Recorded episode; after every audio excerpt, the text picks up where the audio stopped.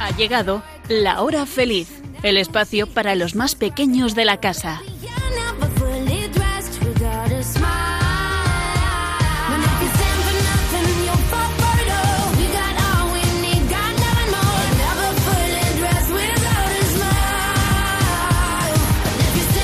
Muy buenas y refrescantes tardes. Hombre, ya sé que hace calor, pero a lo mejor estáis escuchando el programa a remojo en la piscina o en la playa, quién sabe, o, o metidos dentro de un iglú, ¿por qué no?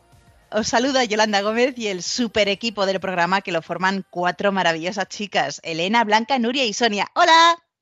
Hola. Hola. Bueno, ¿cómo lleváis el verano? ¿Combatiendo el calor como se puede? Sí. bueno. Sí. A re- Supongo que estaréis a remojo en la piscina todo el día o en la playa, ¿no? Pues sí. O debajo de la manguera. Muy bien. Bueno, y vosotros, amiguitos que nos estáis escuchando, ¿cómo estáis?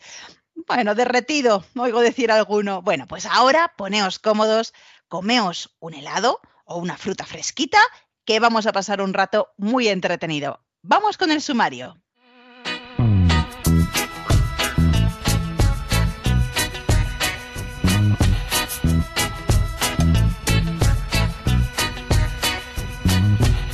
Hoy queremos hablar de los abuelos, que siempre nos ayudan y nos quieren mucho, como los abuelos de Jesús. Luego hablaremos de un deporte que suele ser protagonista en estos meses de verano y no tiene que ver con el agua. Y tras un cuento con sorpresa, nos divertiremos con los chistes y las adivinanzas.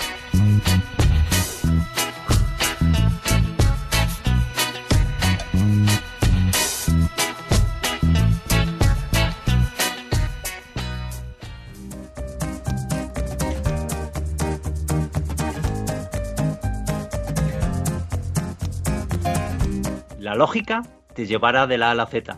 La imaginación te llevará a cualquier lugar. Albert Einstein, gran científico alemán del siglo XX y premio Nobel de Física.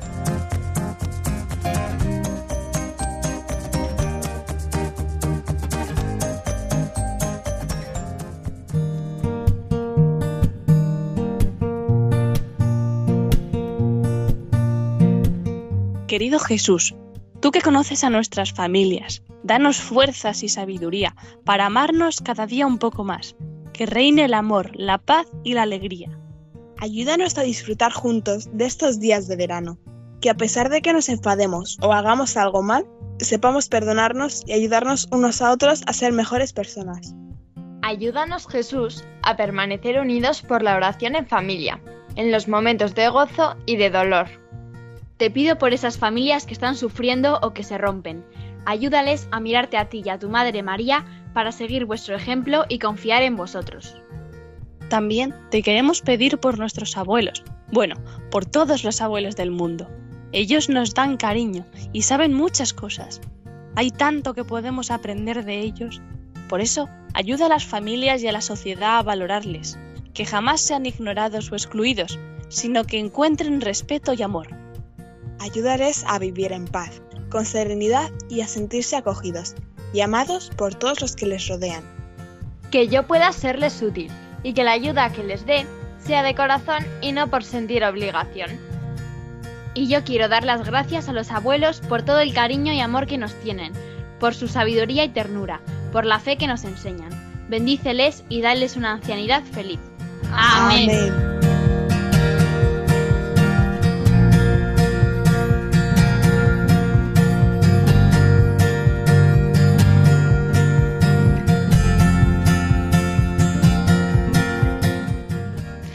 Bueno, amiguitos, seguro que este martes os habéis acordado de felicitar a los abuelos. La iglesia nos regala una fiesta muy bonita el 26 de julio, que es la memoria de Santa Ana y San Joaquín, padres de María y abuelos de Jesús.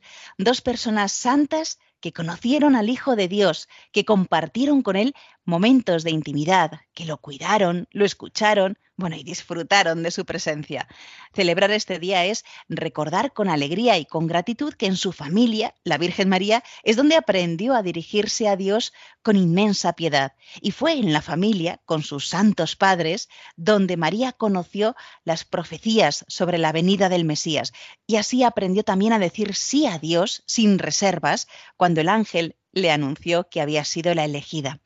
Y me imagino cómo ellos, a pesar de no entender muy bien todo eso que sucedía, pues protegieron y cuidaron todo lo posible a su hija. Por cierto, que sepáis que una antigua tradición que arranca del siglo II atribuye los nombres San Joaquín y Santa Ana a los padres de la Virgen María. El culto a Santa Ana se introdujo ya en la Iglesia oriental en el siglo VI y pasó a la occidental en el siglo X. Ya el culto a San Joaquín pues es un poquito más reciente. Ambos santos fueron personas de profunda fe y de confianza en, en, en Dios. Y ellos nos muestran una realidad digamos que es muy cercana. Ellos fueron abuelos en tiempos difíciles y también hoy pues vivimos tiempos complejos de crisis y los abuelos son los que están ayudando y sacando adelante a muchas familias. No únicamente hablo desde el punto de vista económico, sino también desde el punto de vista emocional, afectivo y anímico.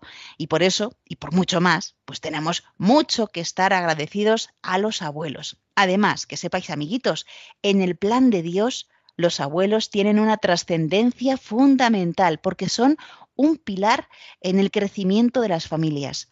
Ellos, en su sabiduría, forman en muchas ocasiones la conciencia del ser humano, unifican las familias, suscitan la alegría de vivir y son un tesoro porque dan testimonio de fe, de sacrificio y de entrega. Además, ahora que muchos padres, los dos, trabajan, pues claro, los abuelos pasan mucho más tiempo con los nietos. Y, bueno, pues les aportan a los nietos cariño, sabiduría, experiencia, valores, valores que van pasando de generación en generación. Y bueno, y además es divertido porque te cuentan sus batallitas. Bueno, ¿y os habéis fijado ¿Os habéis fijado cómo los abuelos, cuando están con los nietos, es como si rejuvenecieran, como que se sintieran pues más vitales, con más energía y más útiles? Bueno, es impresionante. Tenéis que tener mucho cariño a los abuelos. Por cierto, Elena, Blanca, Nuria y Sonia, a ver, vosotras qué nos podéis contar de vuestros abuelos? ¿Qué es lo que más os gusta de ellos? ¿O qué cosas bonitas podéis decir de ellos? Pues que tienen mucha paciencia, siempre han tenido mucha paciencia con nosotras desde que somos pequeñas y lo siguen teniendo. Pues que siguen muy activos y con muchas ganas de vivir. A mí una cosa que me gusta mucho es que saben más que ninguno de nosotros. Pueden, pues, que sepan menos de mates, menos de inglés, menos de ciencias, pero siempre van a saber más porque llevan más tiempo, pues, descubriendo el mundo y es increíble descubrir el mundo junto a ellos. Qué bonito. Oye, ¿y, ¿y, alguna anécdota que queráis compartir con nuestros amigos de la hora feliz? Así que te, os acordéis de anécdotas con los abuelos. Pues yo, siempre que iba a mi casa del pueblo, me acuerdo que siempre me levantaba pronto para acompañar a mi abuela al panadero, porque como ahí no tienen tienda, pues a las 8 o 9 de la mañana viene el panadero tocando el claxon en el camión y se reúne todo el pueblo. Entonces es muy bonito levantarse esa hora y tienes ganas de levantarte porque hay que decir, venga, levantarse pronto porque viene el panadero. Entonces ese es un recuerdo que tengo muy bonito. Yo de pasar tardes completas jugando ahí a juegos de mesa. Yo recuerdo leer un, de pequeña un libro con mi abuela que iba sobre una familia de fantasmas y cada vez que tendía la ropa y había sábanas, decíamos que esa era la familia de fantasmas o nos poníamos las sábanas encima. Fue muy divertido. Pues yo siempre recuerdo que una vez mmm, yo estaba encima de mi padre y pues me tiré y si no llega a ser por mi abuelo, eh, me hubiera dado un cabezazo muy, muy grande. y ahora mismo no estaría contando esto. Bueno, ¿y qué cosas eh, podéis decir que habéis aprendido de vuestros abuelos? ¿Qué os han enseñado? Pues yo he aprendido poesía con mis abuelos porque siempre que aprendía una nueva poesía que habíamos hablado en el colegio o algo, iba con mis abuelos y ellos siempre se la iban a saber. Me acuerdo eh, un librito que era completamente una poesía y que mi abuela se la sabía de memoria. y entonces eso era muy bonito y, y también que nos leían cuentos, entonces no sé, o sea, me han enseñado mucha poesía y a descubrir el mundo de otra manera. Pues yo de, mm, a dibujar con, el, con mi abuelo, pintar al- con las sombras, las luces y todo eso. También, pues sí, a jugar al golf. Yo, por ejemplo, con mis abuelos, bueno, como ya he dicho, a leer y también a pintar, igual también al, al golf. Y no solamente ese tipo de cosas, también me han enseñado, por ejemplo, a, a- querer a todo el mundo, a confiar, que a- últimamente somos muy desconfiados, pero no tiene por qué ser así. Pues yo he aprendido muchísimas cosas de las que a lo mejor ahora no soy consciente, pero que luego, luego me acordaré. Pues, por ejemplo, mucha, mucha historia, mucho arte, muchas canciones. Me han enseñado a nadar, eh, también me han enseñado muchas costumbres del pueblo, por ejemplo, y pues también muchas lecciones de vida, pues a no rendirse, a tener siempre esperanza y muchas cosas más. Bueno, y, ya por último, ¿qué, mm, qué podéis decir que os ha sorprendido, que recordáis que os sorprenda, eh, que os sorprende cuando vais a casa de los abuelos? Que siempre tienen algo que contarte. Vayas a donde vayas, si en algún momento te pones a hablar con ellos, no vas a estar menos de cinco minutos hablando con ellos. Siempre te van a enseñar algo. Puede que a veces solamente sean anécdotas sueltas sin ninguna cosa, pero siempre se aprende de todo lo que dicen. Pues que siempre está llena de álbumes de fotos, de recuerdos de viajes a lugares lejanos, de muchísima ropa antigua, de muchos juguetes de cuando mis padres eran pequeños. Eh, sí, en, en casa de nuestros abuelos, eh, sí, hay, eh, debajo de la tele está un montón de fotos nuestras, de nuestros padres, de ellos, de toda la familia. Y sí, hay algunas en las que no se parecen en nada de cómo son ahora.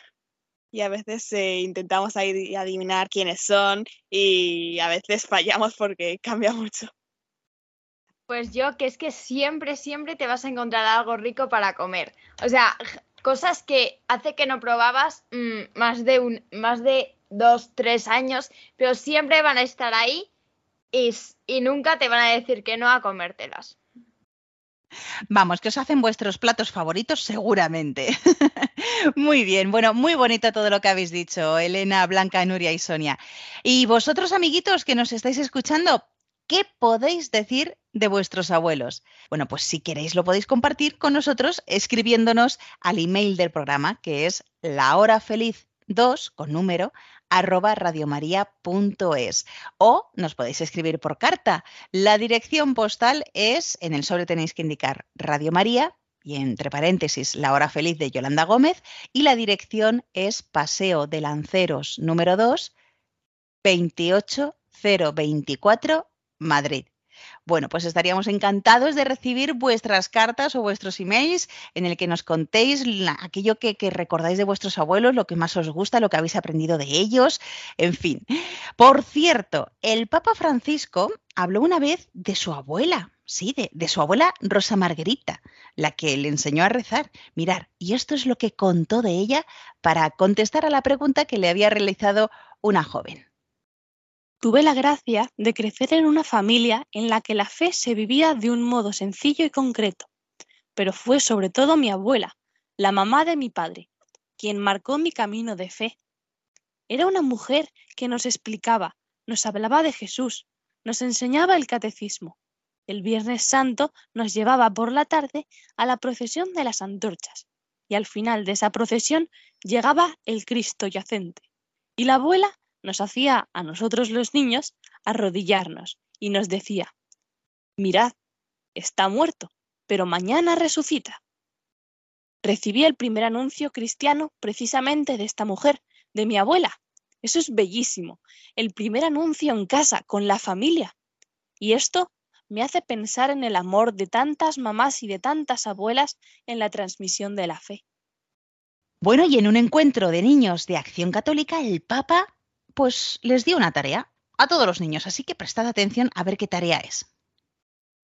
Hablad a menudo con los abuelos, preguntarles cosas, escucharles, porque ellos tienen la memoria de la historia, la experiencia de la vida. Y esto será un gran don que os ayudará en vuestro camino. Qué palabras más sabias las del Papa Francisco y esta tarea que ha dado a todos los niños. Bueno, y vamos a terminar con un pequeño homenaje a los abuelos.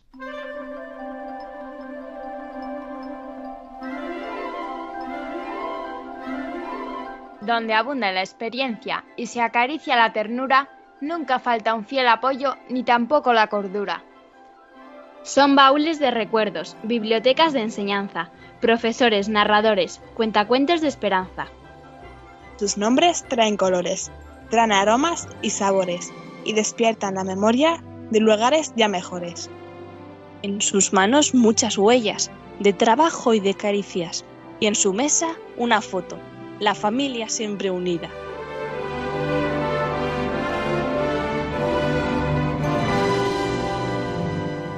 Bueno, amiguitos, pues amad mucho a vuestros abuelos, darle mucho cariño y atenciones, y eh, porque, porque ellos se lo merecen.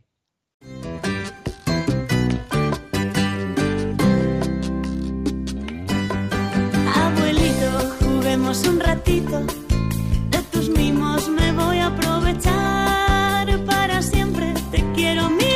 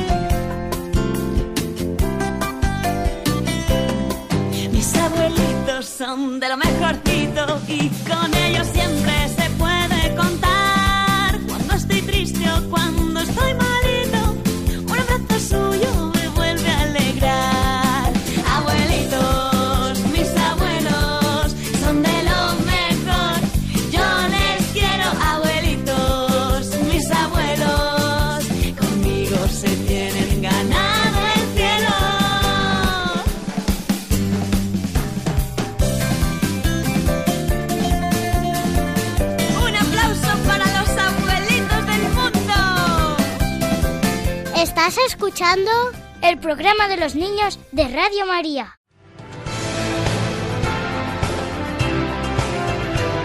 No te cortes. ¡Al deporte!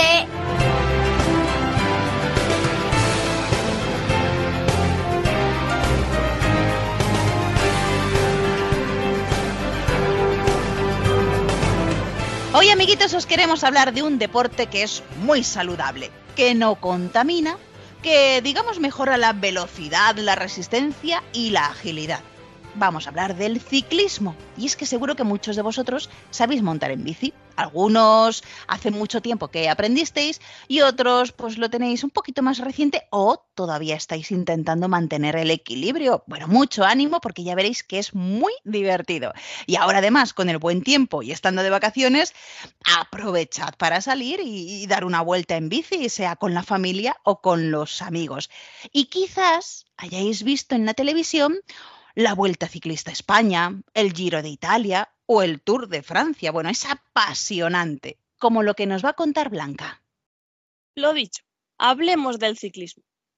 Como ya sabréis, el ciclismo es un deporte que consiste en montar en bicicleta y tiene como objetivo recorrer una determinada distancia en el mínimo tiempo posible.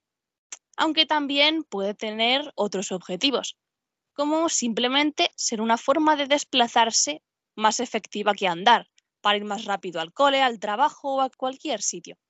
Y no solo eso, también se practica por fines recreativos, es decir, por pura diversión. Todo esto es posible gracias a los avances que se han hecho en el mundo de las bicicletas, pero no todo ha sido así siempre. Las bicis se inventaron hace más de 200 años, pero la historia del ciclismo se remonta al año 1890. Esto se debe a que en este momento las bicicletas empiezan a desarrollarse más rápidamente, porque eran muy populares y porque intentaban hacerlas cada vez mejores. Con estos avances podían alcanzar mayores velocidades y eran más cómodas y menos costosas. El ciclismo, el deporte como tal, tuvo origen en Inglaterra, pero las pruebas más importantes se hacían en Francia, porque su terreno montañoso desafiaba mucho más a los ciclistas. Con el paso del tiempo, ese deporte se fue haciendo más y más famoso, y gente de todo el mundo lo practicaba en cualquier lugar, parques, carreteras, bosques, montañas, por lo que surgieron nuevas variantes. Las bicicletas también fueron cambiando para que se adaptaran mejor a cada una de las modalidades. Las principales variantes del ciclismo son el ciclismo de carretera, el mountain bike, que es el ciclismo de montaña, y el ciclismo de pista. El ciclismo de carretera es el más antiguo y fue donde empezó a surgir el ciclismo. Las pruebas se realizan en la carretera normal, con bicis ligeras y aerodinámicas, para que los ciclistas puedan alcanzar mucha velocidad y recorrer distancias muy largas. Cuando hablamos de ciclismo, solemos pensar en este tipo, probablemente por la popularidad de algunas de las carreras de ciclismo de carretera, como el Tour de Francia, que se considera la prueba más importante del ciclismo. El siguiente tipo más conocido es el mountain bike. Este es más reciente y dentro de él existen muchas pequeñas variantes dependiendo del terreno, dependiendo de si se realiza en bosques, en arena, sobre piedras o incluso en calles con escaleras y obstáculos. Y bueno, casi cualquier sitio que se os pueda ocurrir. Y por último está el ciclismo de pista, que es el menos conocido de los tres. Se hace en una pista circular, como si fuera una especie de pista de atletismo, pero más grande y para bicis. Pero esta vez normalmente se hace dentro de un pabellón. Del ciclismo como tal se pueden decir muchísimas más cosas, pero ahora vamos a centrarnos en el Tour de Francia, del que nos va a hablar Elena. El Tour de Francia es una competición ciclista por etapas que empezó a realizarse el 1 de julio de 1903 y que anualmente se sigue realizando en este mes de julio y dura tres semanas. Participan casi 200 ciclistas y se transmite internacionalmente a través de los medios de comunicación a millones de personas en todo el mundo. Desde que se inauguró, el Tour de Francia solo se ha visto interrumpido durante las guerras mundiales. El primer Tour de Francia lo ganó Maurice Garin, un desollinador proveniente de Italia. Y Elena, que es un desollinador. Es una persona que limpia las chimeneas, quitándoles el hollín. Además, una cosa muy curiosa es que hasta 1905 las pruebas se hacían incluso de noche y cada bicicleta llevaba una farola. En 1930 se llevó a cabo el primer reportaje radiofónico por radio del Tour. Como seguro que ya habréis pensado, Francia es el país que más veces ha ganado, 36, aunque desde 1985 no ha vuelto a conseguir la victoria. Va seguido de Bélgica con 18 y España con 10. El español Miguel Indurain fue el primero en ganar los cinco tours consecutivos. El primero fue un día como hoy, 28 de julio, del año 1991. El Tour de Francia en el año 2003 fue galardonado con el premio Príncipe de Asturias a los deportes. Normalmente el Tour se celebra dentro del territorio francés, pero de vez en cuando hace visitas a sus vecinos. Andorra, Bélgica, Reino Unido, Alemania, Irlanda, España y más países, y estas escapadas a países vecinos se conocen como Gand de Part. La gente normalmente se refiere al Tour de Francia como el Tour o Le Tour, y es el segundo de los Grands Tours del mundo siendo el Giro de Italia el primero y la Vuelta a España el tercero. en el calendario del World Tour. Desde 1975 se añadió una última carrera ceremonial para celebrar la, clausura, la ceremonia final en los Campos Elíseos de París. Y ahora vamos a conocer algunas curiosidades del ciclismo que nos lo va a contar Nuria. Hay muchas curiosidades, pero empezando por lo que llevan encima, la ropa. Los ciclistas tienen una ropa un pelín especial. ¿Por qué? Porque la ropa se adapta bien a su cuerpo, reduciendo así cualquier resistencia al viento innecesaria. Y también se hace con un material que regule su temperatura corporal y lo protege de exposiciones prolongadas al sol. Y bueno, ahora otra cosa distinta. Por lo general, a pesar de que el ciclismo es un deporte individual, no todos tienen como objetivo principal ganar. Puede parecer un poco confuso, pero normalmente todo el equipo corre para ayudar a su líder de equipo a ganar la prueba, ayudándose de varias maneras, siendo las más comunes controlar los ataques de los demás y resguardar a su líder del viento y así ahorrar sus energías. Esto también se debe al hecho de que los propios ciclistas tienen especialidades y capacidades diferentes. Vamos a ver algunas de ellas. Sprinter. Es aquel ciclista que tiene mucha fuerza de explosión, es decir, que al principio tiene mucha fuerza pero no es muy resistente y consigue alcanzar grandes velocidades pero a corta distancia. El escalador. Estos normalmente son ciclistas bastante ligeros y con buena forma física, teniendo bastante resistencia. Su especialidad es subir montañas. Contrarrelojista. Saben mantener una velocidad constante y competitiva, porque no hay nadie más para regular y conseguir alcanzar buenas velocidades y mantener una buena cantidad de kilómetros. Y luego los complementos. A menudo son los líderes del equipo. Son ciclistas que no destacan en ninguna de estas características, pero que tienen muy alto nivel y logran ejecutar todas las tareas de la carrera bien y poseen muy buena capacidad física y técnica. Y luego, al final de la carrera, cuando es hora del sprint, el ciclista no puede hacer un cambio brusco de dirección teniendo como intención tapar el camino del adversario con el que está cerca, pudiendo ser descalificado, ya que pone en riesgo la integridad física del adversario, ya que ellos están caminando a velocidades muy altas.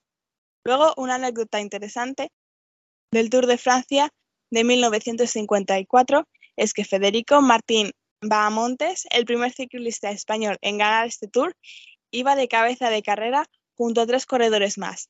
Estaban subiendo el col de Romellarel cuando llegó a la cima. Se paró, se bajó de la bici y se sentó en el bordillo de la carretera. Mientras que todos los espectadores estaban totalmente asombrados por la situación, un señor de entre el público le ofreció un helado. Y ahí estaba, Bahamontes sentado al borde de la carretera tomándose un helado y dejando pasar tranquilamente al resto de ciclistas. Y os preguntaréis, ¿por qué hizo eso? Pues resulta que durante la subida se rompieron algunos radios de la rueda trasera y estaba esperando al coche auxiliar porque sería muy arriesgado hacer el descenso con la rueda en esas condiciones. Se gastó muchísima tinta en la prensa para comentar aquel hecho que parecía inédito. Y para continuar con las curiosidades, ahora va Sonia. Pues yo os voy a hablar de bicis futuristas. En el programa del 3 de junio del año pasado os hablamos de bicicletas. Yo os hablé de la evolución de la bici, pero esta historia sigue continuando.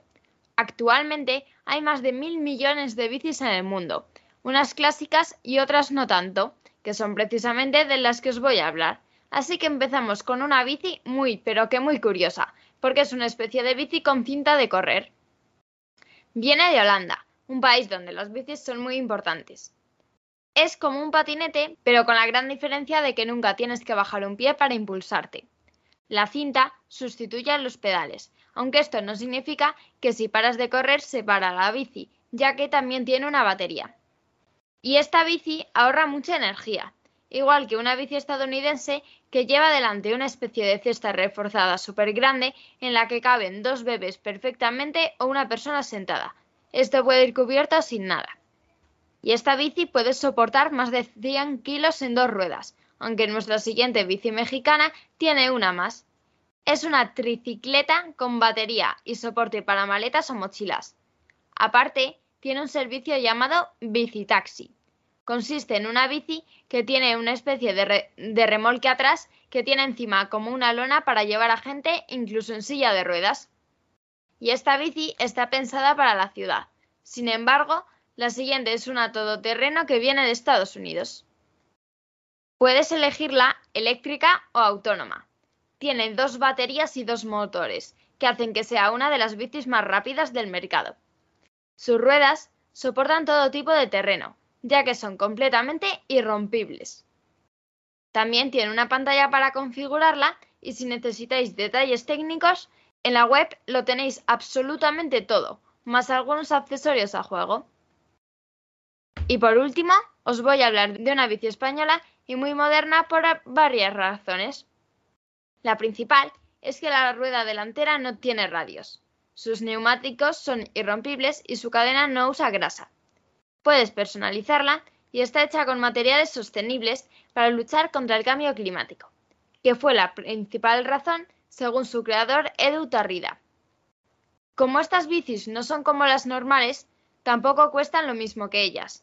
Todas estas bicicletas van entre los 2.000 y 5.000 euros. Eso sí, sean bicis de toda la vida o bicis futuristas o simplemente un palo con dos ruedas, siempre tenemos que tener en cuenta que son un medio de transporte que nos permiten hacer ejercicio mientras cuidamos el planeta, que es nuestro hogar y no nos podemos permitir ensuciarlo.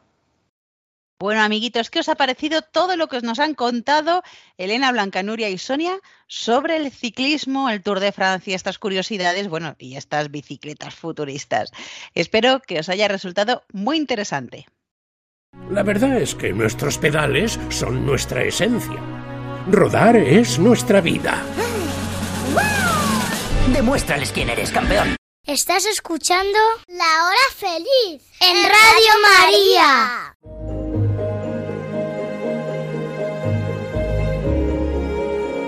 Chiqui Historias.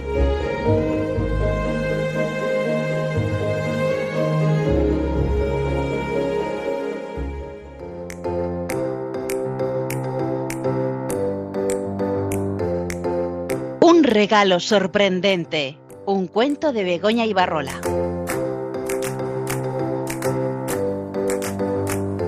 David estaba ansioso por abrir su regalo de cumpleaños. Era un día muy especial para él, porque iban a venir a celebrarlo muchos de sus familiares. Sobre todo porque vendría su abuela Carmen, a la que quería especialmente. Merendó con rapidez esperando la tarta, ya que después de apagar las velas recibiría los ansiados regalos. Llegó el momento, y David rompió con rapidez los envoltorios para ver qué contenían los paquetes, dejando para el final el regalo de su abuela, pues sabía que sería muy especial. Abrió una pequeña caja y se encontró una llave. Se quedó mudo, no entendía qué tipo de regalo era aquel. Miró a su abuela, que le contemplaba sonriente, y miró después a sus padres. Ellos también tenían cara de extrañeza. David no sabía las sorpresas que le esperaban. Abuela, ¿para qué sirve este regalo? David, es un regalo sorpresa. Esta llave sirve para abrir una puerta, y cuando abras esa puerta, habrá otra caja igual que esta que acabas de abrir, y allí encontrarás tu verdadero regalo. David estaba desconcertado. ¿A qué puerta se refería la abuela? ¿Qué encontraría dentro de la segunda caja? Y sobre todo, ¿para qué tanto misterio? Se quedó desilusionado y pensativo mientras se comía la tarta. Su abuela le miraba de reojo muy sonriente. Él no aguantó más y le preguntó Abuela, por favor, dime cuál es el verdadero regalo. Tengo mucha curiosidad. Por favor. Eso está bien. Me gusta que sientas curiosidad, David. Como ves, la mayoría de los regalos que has recibido no te han causado sorpresa. Por eso, quiero que mi regalo sea diferente. Abuela, ¿y de qué puerta es la llave? Le preguntó, aceptando por fin el juego. Eso es precisamente lo que tienes que adivinar. Verás, la puerta está en mi casa, pero tendrás que descubrir tú mismo a qué puerta pertenece. No es difícil, solo tienes que ir probando. David terminó de merendar un poco más entusiasmado que antes. Aquello iba a resultar toda una aventura. Antes de irse, su abuela le dijo, Ah, se me olvidaba una cosa. Tienes un día entero de plazo para conseguir abrir la puerta y encontrar la siguiente caja. De lo contrario, la puerta quedará cerrada hasta el próximo cumpleaños. y te quedarás sin mi verdadero regalo de cumpleaños. ¿Cuándo puedo ir a tu casa, abuela? Preguntó David impaciente por desvelar el misterio. Pregúntaselo a tus padres. Supongo que te dejarán venir el próximo sábado. Así tendrás todo el día para encontrar la puerta y podrás quedarte a dormir para disfrutar de tu regalo el domingo. Claro, si lo encuentras. La semana pasó demasiado lenta, porque David estaba deseando ir a casa de su abuela Carmen. Por fin llegó el sábado, y David se levantó mucho antes de la hora habitual. Su madre estaba muy sorprendida. Desde luego, la curiosidad hace milagros. Ningún sábado te has levantado tan pronto, hijo. Es que solo tengo un día para encontrar mi regalo. La abuela me ha puesto esa condición, mamá. Su madre se despidió, encantada de ver a su hijo tan entusiasmado, llevando la llave en la mano. Cuando llegó al jardín de la casa de la abuela, gritó ¡Abuela! ¡Ya estoy aquí! Su abuela Carmen le abrió la puerta y David, después de darle un beso, no quiso ni siquiera descansar un rato. Enseguida le preguntó ¿Por dónde empiezo, abuela? Por donde tú quieras, David. Cuando encuentres la cerradura que abre esta llave, ya sabes, entras y buscas tu verdadero regalo que estará dentro de otra caja. David no esperó ni un momento más y salió disparado como una flecha con la llave en la mano en dirección a las puertas. La abuela preparaba unas pastas en la cocina, la radio sonaba de fondo y David subía y bajaba las escaleras de aquella antigua casa de madera. Se estaba poniendo nervioso porque no conseguía abrir ninguna puerta con su llave. Solo había pasado media hora cuando bajó a decirle Abuela, he mirado por todas partes y mi llave no abre ninguna cerradura. Su voz mostraba cierta decepción y parecía enfadado. ¿Estás seguro de que has mirado bien por todas partes? Yo te digo que no hay trampa, David, pero no te puedo ayudar. Tienes que ser tú el que encuentres tu regalo. Todavía te queda más de mediodía, no te preocupes. Ya lo descubrirás. Tú eres muy listo. David se sentó en las escaleras del porche y se puso a pensar. Al cabo de un rato, de forma repentina, se puso a dar vueltas por el jardín y contempló la casa desde una cierta distancia. Entonces descubrió algo muy importante. La casa tenía una guardilla. Él no se había dado cuenta. Entró corriendo y subió de dos en dos las escaleras.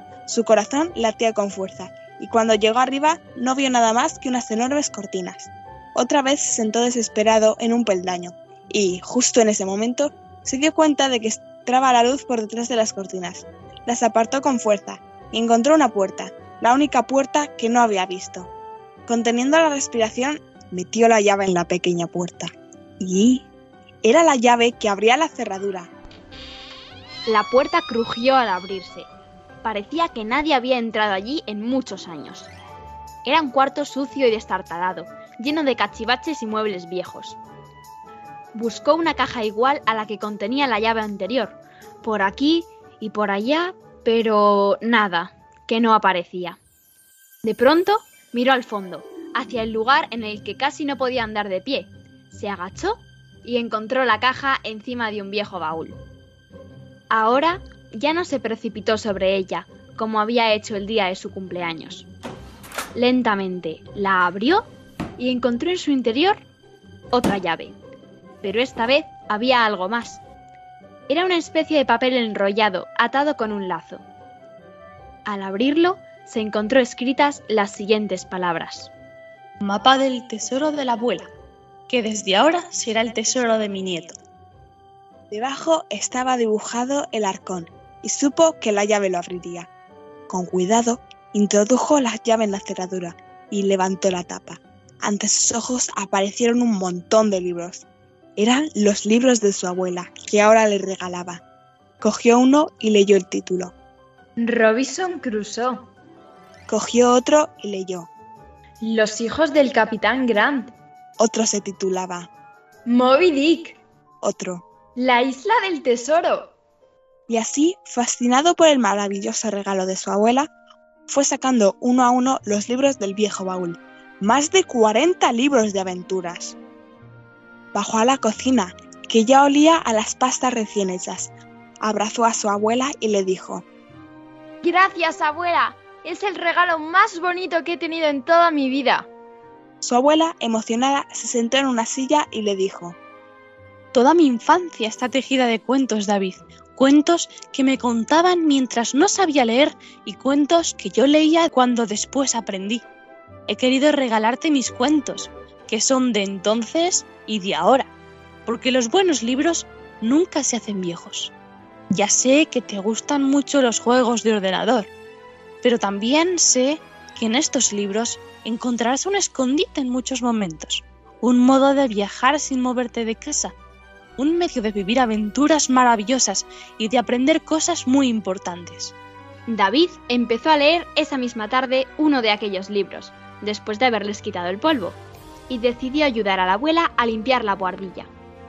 Aquel lugar se convirtió unas veces en el camarote de un barco, otras veces en una isla desierta, o en un mar embravecido y lleno de peligros, y otras en una frondosa selva. Se transformó, en definitiva, en un puente, por el que David pudo llegar al reino de la imaginación, donde todo es posible.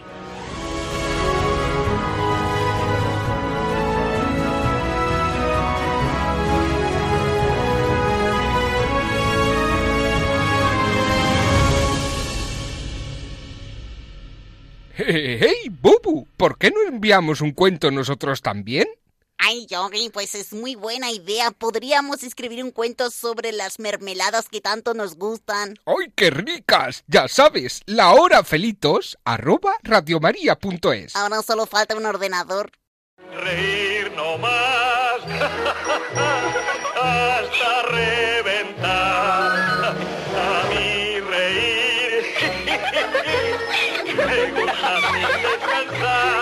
Descansar. Chistenanzas. Humor me da el más y más reír. No tiene ninguna el buen humor, más buen humor me da a mí. Como me gusta reír, más buen humor me da a mí. Amiguitos, llegamos ya a la última sección del programa y vamos con las adivinanzas. Comenzamos por Nuria. Cuando nos atan, salimos. Y cuando nos sueltan, nos quedamos. ¿Quiénes somos?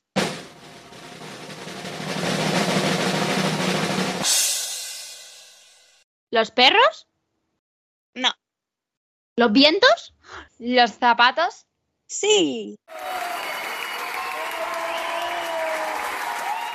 Muy bien, Sonia, tu adivinanza. Lo come Pancracio y está en el champán. Si piensas despacio, sabrás qué será.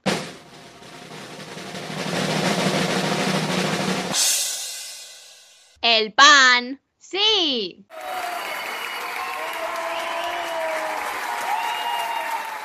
Muy bien, Elena, tu adivinanza. Muy a menudo la ves. Piensa un poco con astucia. Cuando está negra está limpia, cuando está blanca está sucia.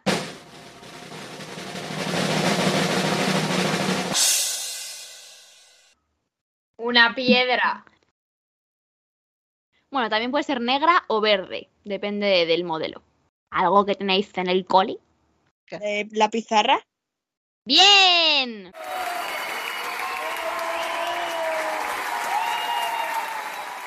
Y terminamos con la adivinanza de Blanca. Bebo agua con los pies y respiro al revés. ¿Qué soy?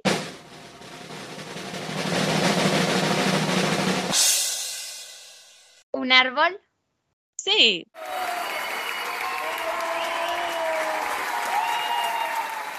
Muy bien, amiguitos, vamos ya con los chistes. Nuria, tu chiste. ¿Qué le dice un grano de arena a otro en el desierto? Tío, creo que nos siguen. Un conductor le pregunta a un campesino, Disculpe, ¿sabe usted cómo se llega al hospital? Y el campesino le contesta, ¿ve esa curva cerrada de ahí abajo? Pues cuando llega allí, siga recto.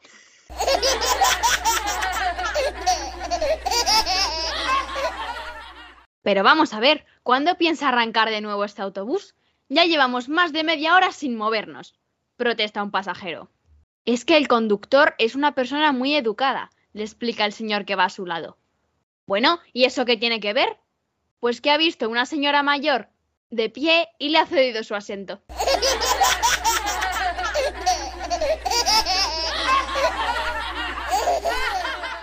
Hola, buenas. Hola. Eh, ¿Tienen libros para el cansancio? Sí, lo siento, pero es que están todos agotados.